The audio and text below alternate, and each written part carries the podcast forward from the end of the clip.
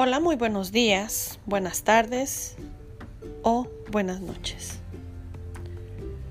Hoy te hago esta pregunta a ti que me escuchas.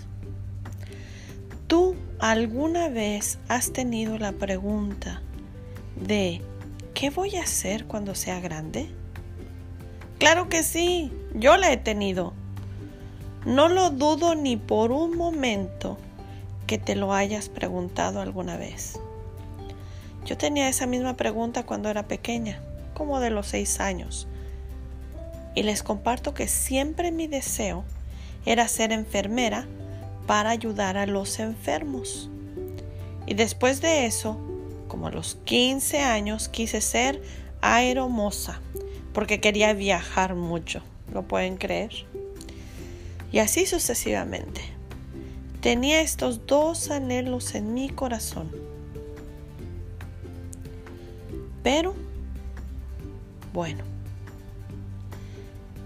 les confieso algo.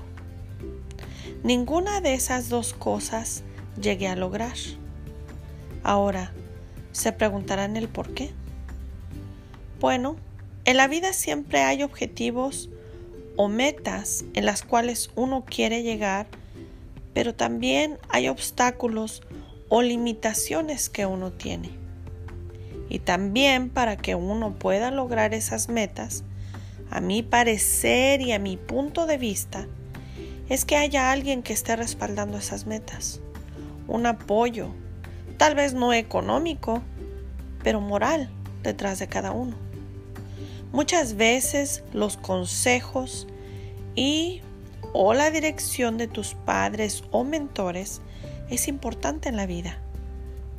Pero también es importante el tomar los consejos que la mayoría de las veces son muy buenos y más viniendo de nuestros padres y de personas que nos aman y desean lo mejor para nuestras vidas. Ahora, ya que te comenté esto, te relato algo que está en la palabra de Dios. Por la fe, Abraham, cuando fue llamado para ir a un lugar que más tarde recibiría como herencia, obedeció y salió sin saber a dónde iba. A Abraham se le pidió que dejara su casa y fuera a un país extraño. Ni siquiera sabía dónde iba. Él simplemente obedeció.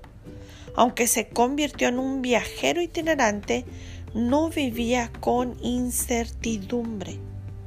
Dios le había permitido ver una ciudad cuyo arquitecto y constructor era él mismo, Dios. Por la fe, Abraham radicó como extranjero en la tierra prometida y habitó en las tiendas de campaña con Isaac y Jacob, herederos también de la misma promesa, porque esperaba la ciudad de cimientos sólidos, de la cual Dios es el arquitecto y constructor. Te puedo decir que la fe sustituye el razonamiento humano. La fe solo puede activarse cuando Dios habla. Si lo que usted hace para agradarle se basa en su propia opinión de Dios, eso no es fe. La única manera en la que podemos ejercitarla es poniéndola en la palabra que Dios ha dicho. La decisión de Abraham de obedecer no estaba basada en nada que él pudiera percibir con su entendimiento humano. Estaba basada solo, solo en lo que Dios le había dicho. Aunque hoy tal vez no tengas todos los detalles del plan de Dios en tu vida, confía en que aunque hoy te encuentres en un país extranjero, y eso tal vez metafóricamente, como emigrante, mañana serás residente. Deja que Dios te hable y activa la fe que Dios te ha dado, dando el primer paso y lo demás vendrá conforme a los propósitos de Dios. No te detengas. Lo más difícil es el primer paso. Lo puedes lograr porque ese camino ya lo ha trazado Dios. Solo falta que tú decidas seguir adelante. Hoy permíteme orar por ti.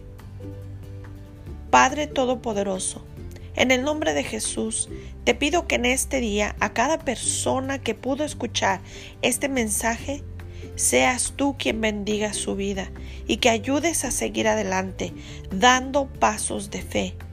En el nombre de Cristo Jesús. Amén.